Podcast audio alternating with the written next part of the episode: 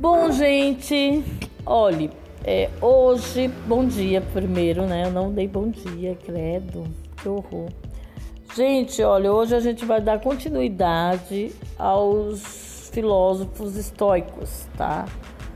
Então, o, a gente vai falar de Marco Aurélio, que na verdade foi o último deles, tá? E ele também, ele, ele foi imperador, né? Ele foi criado por um tio, o tio morreu, né? O nome dele, na verdade, é Marco Aurélio Antonino. Inclusive, eu li há pouco tempo que ele também passou por um. A Roma, naquela época, né? Estava passando por uma, uma gripe dessa, que, que um vírus desse aí que dava o, o, o, a doença da varíola, né? O vírus da varíola. E ele morreu ele morreu com esse vírus, né? Mas ele morreu aos 40 anos, porque ele nasceu em 121 é, depois de Cristo e morreu no ano 161 da era cristã já, né? Então ele morreu com 40 anos. Morreu novo. Morreu novo Marco Aurélio Antonino. Inclusive, assim, não deve ter sido um problema para ele, para os estoicos, né? Porque nunca era um problema a morte para eles. Não era. Um dos preceitos estoicos é justamente esse, né? A gente saber que a, a, a morte ela é, é inevitável. Mas a gente sabe, né? Todo mundo sabe. Só que segundo os estoicos, algumas pessoas vivem como se não fosse né? Vivem de modo como se não fossem morrer um dia. E quando a gente tem a ideia de que vai morrer, segundo os estoicos, e faz algum sentido, né? A gente começa a ver a vida com outros olhos, né? Dando importância ao que tem importância, sabendo distinguir na nossa vida o que é importante e o que é perda de tempo. E de fato, né? Às vezes você se estressa com as coisas, depois para pra pensar diz, meu Deus, por que, que eu tô me estressando tanto com isso? Eu faço isso o tempo todo. Mas eu estou pensando nisso. Às vezes eu me estresso demais com coisa que não é, não é importante para minha vida. Bom, gente, então, voltando aqui. Então, este imperador, né? Ele escreveu um livro chamado Meditações, né, que na verdade são, são, é, não muda muita coisa não, viu gente? De Sêneca, de Epiteto, né? Não muda muita coisa não. É, são, são preceitos do estoicismo, né? Só que a diferença é que Marco, que Marco Aurélio não estava mais interessado com aquele grande fundamento de saber, de, de contemplar, de teorizar sobre um fundamento da existência, né? Como os primeiros estoicos, né? De falar que existe uma ordem, uma inteligência racional em tudo. Ele não estava muito preocupado com isso. Ele estava preocupado mais com uma filosofia meio. A gente diria hoje que a filosofia dele é meio autoajuda, tá? É meio autoajuda no sentido de que são preceitos que vão ajudar a pessoa a viver melhor segundo Marco Aurélio. Então ele, ele é, neste livro, né, ele fala alguns pontos em que a gente deva viver bem, como Sêneca, né? Como Sêneca. E aí eu vou assim falar para vocês alguns principais que eu achei, coloquei numa ordem aqui arbitrária minha, mas assim, isso não, não, não, não, não leva em consideração. Eu vou colocar um, dois, três, só por, por questões didáticas, porque você sabe como é o professor, né? A gente sempre pensa nessa questão didática. Então veja só, vejam só. Então um, do, um primeiro ponto dele, ele diz o seguinte: a realidade é moldada pela sua opinião. A vida é o que você julga. Os estoicos têm muito isso, né? Então, a minha forma de ver a vida vai ser a vida que eu vou levar.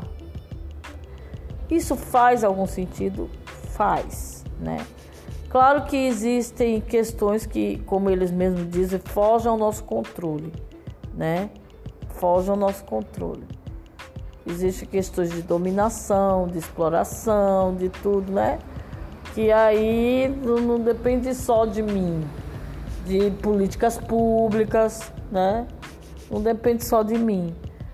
Mas, no, no nível, digamos assim, mais pessoal, isso faz sentido, né? Então, é, algumas pessoas têm um, são mais pessimistas do que outras. É, algumas pessoas também são mais alienadas do que outras. Depende, sabe, da forma como você vê a realidade, como você enxerga a realidade. Então, é, quando ele diz que a vida é o que você julga, né? Então, se eu julgo a vida como ela, como se ela fosse um, um dolorosa, uma coisa assim pesarosa, é, maçante, sabe, uma obrigação. Como é que a pessoa diz que tem obrigação de estar vivo? Obrigação é uma palavra forte, né? Então assim, é, aí ele vai dizer assim que é essa vida que você vai ter. E faz esse sentido, né? Faz muito sentido, né? Então, isso é um preceito estoico que os outros, o Sêneca também falava e tal, mas faz sentido.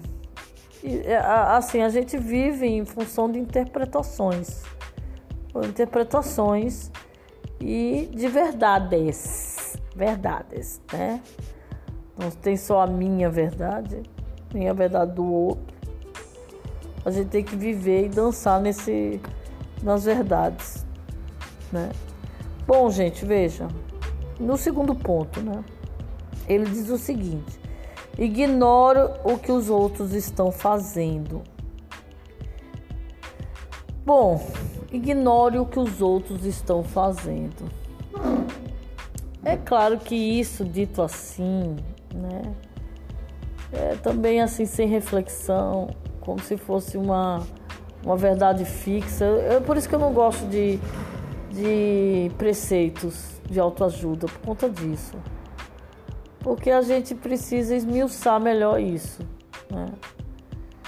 É lógico, é, é claro que é, se eu, se eu estou fazendo o meu trabalho, se eu vivo é, minimamente né, de acordo com, com regras éticas, morais e tal, estou bem aqui, né? Não vou encher o saco de ninguém, não vou invadir também o espaço de ninguém e pretendo que ninguém invada o meu no, no sentido negativo do, disso, né?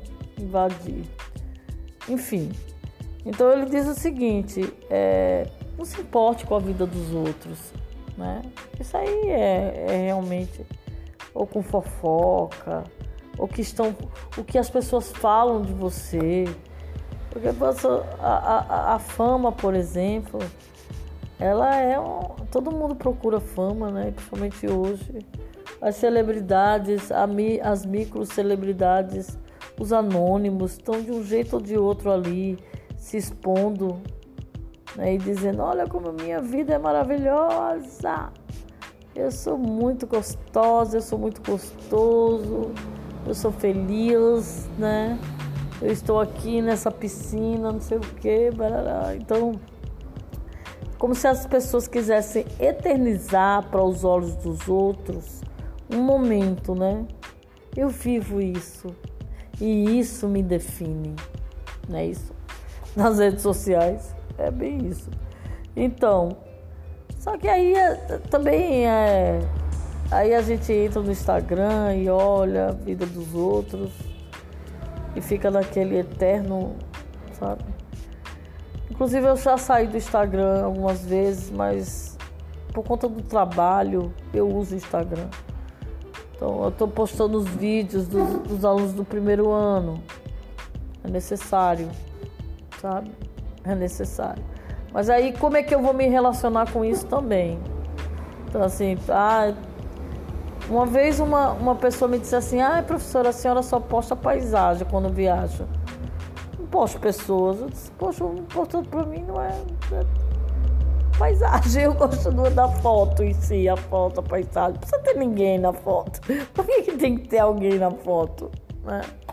Enfim, mas isso aí é de cada um também. Não estou criticando, não vou julgar os outros, né? Enfim. Então ele diz que ignora o que os outros estão fazendo no sentido de que faça a sua vida. Leve a sua vida sem se importar se o outro tá, tá fazendo melhor ou pior do que você, ou essas coisas.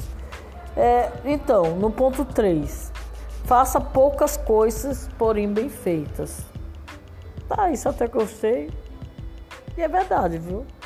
Porque às vezes a gente quer abraçar o mundo com, com abraçar o mundo, como é que mamãe dizia? Você quer abraçar o mundo com, com as pernas, não, com os braços, né? Você quer abraçar o mundo, minha filha, você não pode abraçar o mundo. É, é melhor sim. Então, eu quero estudar o que? Isto. Eu quero fazer o que? Aquilo. Então, vamos lá. Criar as condições para fazer isto e não aquilo, né? Então, tem muita coisa interessante também na internet, cursos. Uma coisa boa da pandemia que eu achei, do isolamento social, é isso, assim. Se a gente souber usar direito a internet, a internet ela é uma ferramenta imensa de conhecimento. Então agora mesmo eu estou fazendo um curso maravilhoso que eu estou amando. Então, e tem outros, mas eu não vou fazer outros enquanto eu estiver fazendo esse ainda, porque as aulas é, é, começaram e tal, e, e aí eu vou ter que administrar meu tempo. Então, então não adianta eu, eu ou qualquer outra pessoa, eu tô me dando como exemplo para explicar isso aqui, viu, gente? Então, não adianta eu também, ah, eu vou fazer isso, vou fazer aquilo, vou fazer aquilo não fazer nada direito. Isto eu concordo absolutamente com Marco Aurélio, ele está certíssimo. né? Então, o outro preceito dele diz o seguinte: a morte está batendo na sua porta. Parece uma coisa fúnebre, mas não é. Não é. Então, assim, quando, quando a gente pensa nisso, como os estoicos pensam, né? Essa pandemia mesmo, né? A gente vendo aí pessoas em plena atividade, né? Plena. É, produção criativa, tudo, de repente vem uma doença, vem a, a, a versão mais grave do, do vírus, a pessoa infectada com vírus e ou fica internada muito tempo ou chega a óbito, né? Então assim, aí eu vi uma pessoa que perdeu uma pessoa da família por conta do Covid, aí essa pessoa falou assim para mim: "Meu Deus, Ontem ele estava feliz falando comigo pelo telefone. Ontem ele estava bem, sabe?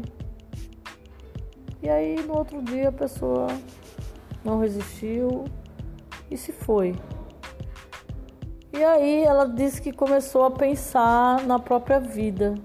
E aí ela começou a, a perceber que quanto tempo ela também estava perdendo com coisas desnecessárias para ela que não faziam parte do desejo íntimo dela, sabe? Ela começou também a rever a própria vida a partir dessa perda dolorosa, claro, né? muito dolorosa sempre. Mas ela ela estava me falando isso e eu estava lembrando, né? Porque eu, eu estudo, né, para dar aula para vocês e eu estava lembrando dos estoicos.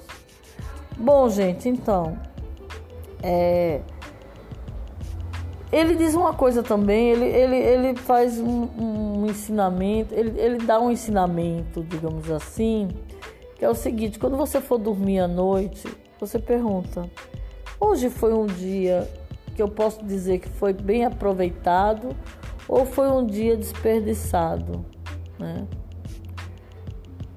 E aí, o que foi que eu fiz no meu dia hoje? Ele diz que esse é um bom exercício para a gente se ver nas coisas, né? ter consciência própria do que a gente está fazendo e realizando ou não realizando, né? De acordo com os nossos próprios propósitos, né, pessoais.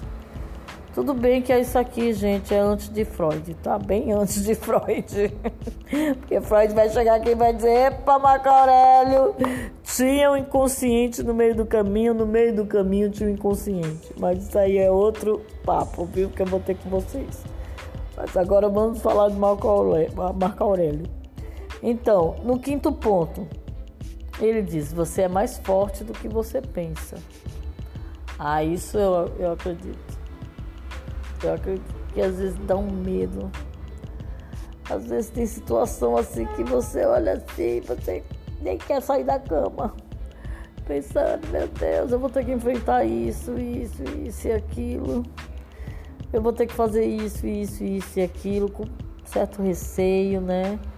Então, no dia mesmo que eu fui defender a dissertação do mestrado, nossa, as pessoas pensam que eu não tenho medo das coisas. Eu tenho medo das...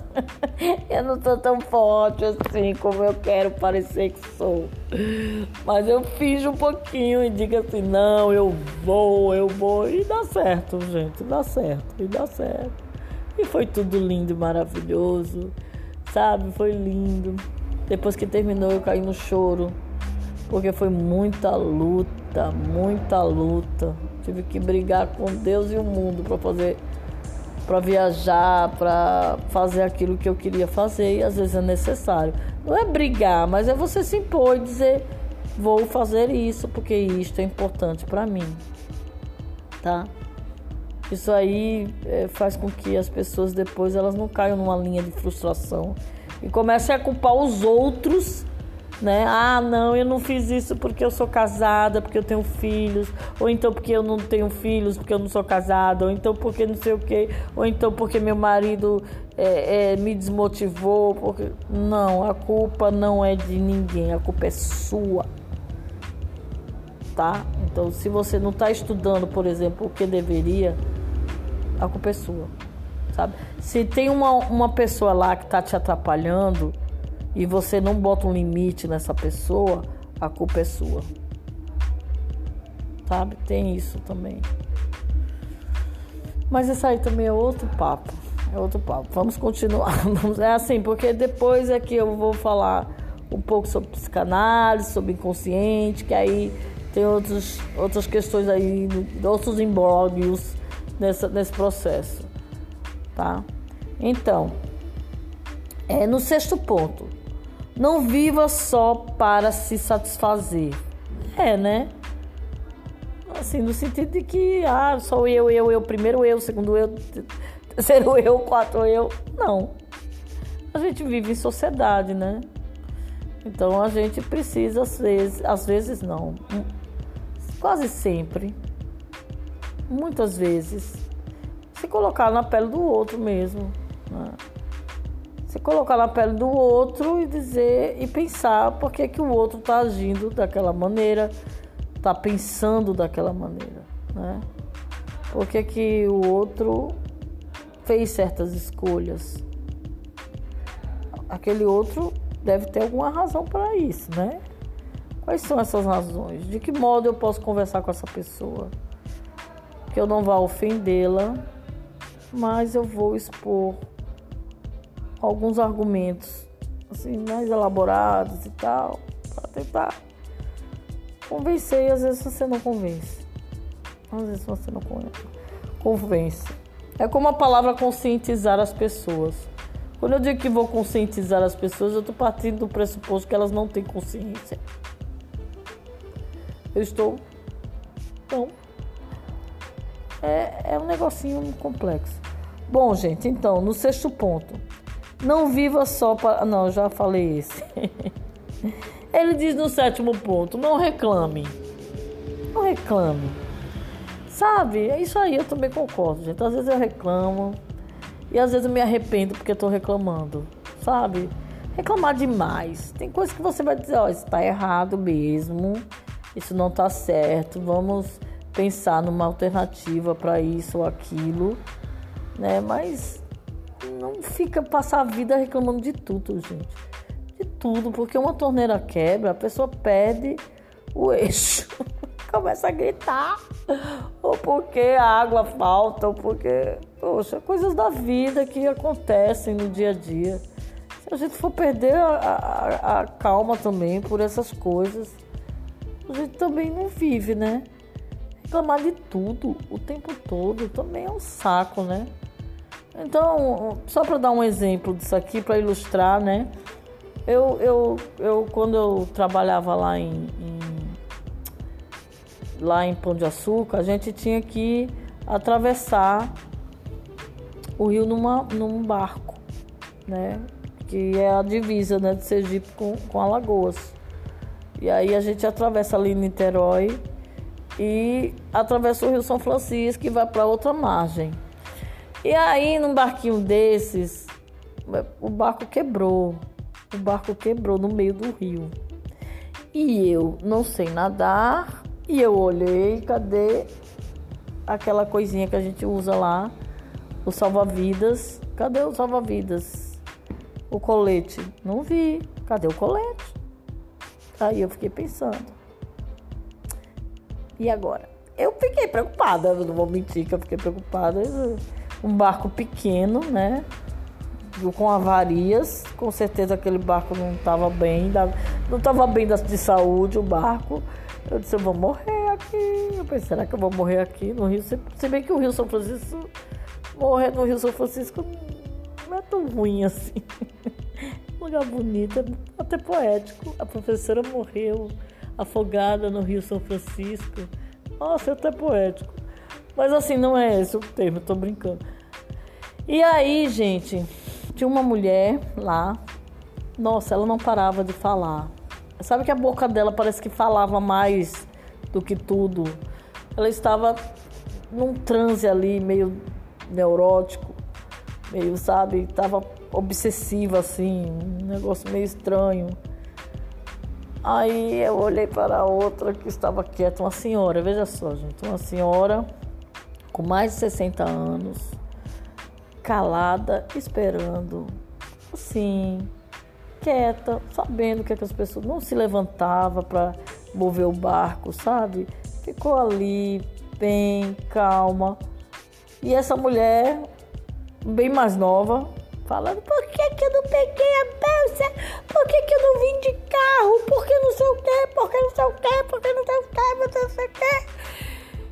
aí eu fiz uma brincadeira com ela, mas claro que foi brincadeira. Eu disse que se a senhora não sentar agora, a senhora vai morrer e não vai ser por conta do barco. aí todo mundo riu, né?